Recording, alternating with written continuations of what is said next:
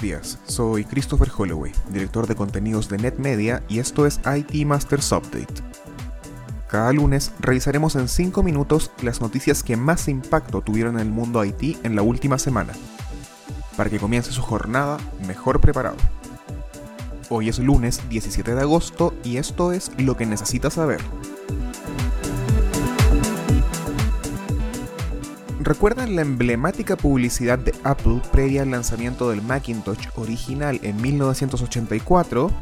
Esa dirigida por Ridley Scott que ganó numerosos premios, donde la compañía acusaba con poca sutileza el dominio del mercado de IBM y lo tildaba de un gran hermano, pues la situación se acaba de invertir. La compañía de videojuegos Epic, conocidos principalmente por ser los creadores del increíblemente popular juego Fortnite, lanzó un ad parodiando el clásico anuncio y denunciando las altas comisiones que Apple cobra en su tienda en línea.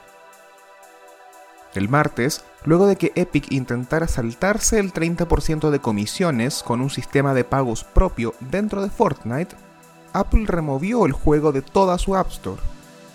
La respuesta inmediata de Epic, y para la que parecen haber estado preparados, fue demandar a la compañía de la manzana, y un día después lanzar el ad a modo de burla.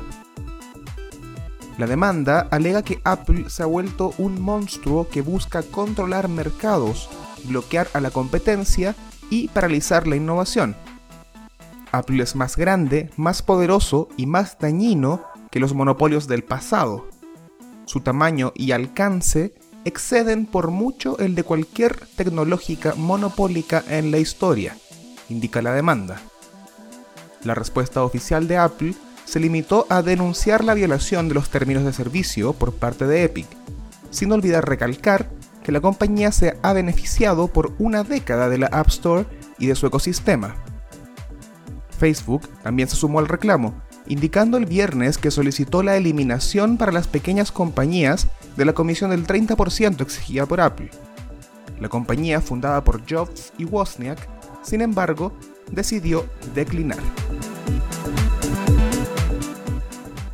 El titular de la Secretaría de Comunicaciones y Transporte, Jorge Arganis, dijo la semana pasada que desaparecerá la Subsecretaría de Comunicaciones y Desarrollo Tecnológico. A través de un comunicado, la dependencia informó que las funciones y responsabilidades de la Subsecretaría continuarán vigentes en la SCT, ya que las telecomunicaciones y el desarrollo tecnológico son proyectos prioritarios de la actual administración.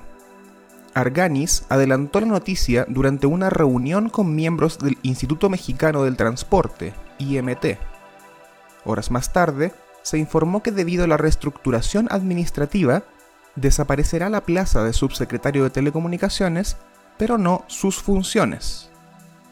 De acuerdo con la información, Salma Jalife, subsecretaria de la oficina en cuestión, desde el inicio de la presente administración, seguirá trabajando en los proyectos y programas que ha encabezado su área.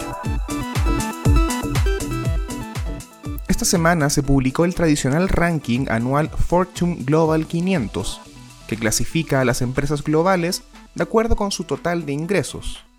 Una de las empresas destacadas fue Huawei, quien aún tras enfrentarse a numerosas críticas y sanciones directas por parte del gobierno de Estados Unidos y algunos países europeos, subió 12 lugares, ubicándose en el puesto 49.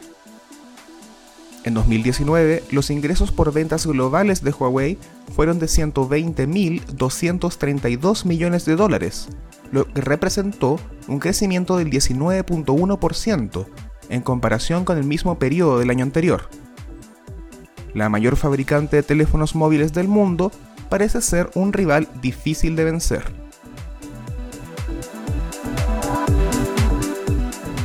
Eso fue todo por esta semana. Les recordamos suscribirse a IT Masters Update en su servicio de noticias y podcast favorito. Nos encontramos en iTunes, Spotify y Stitcher. Hasta la próxima.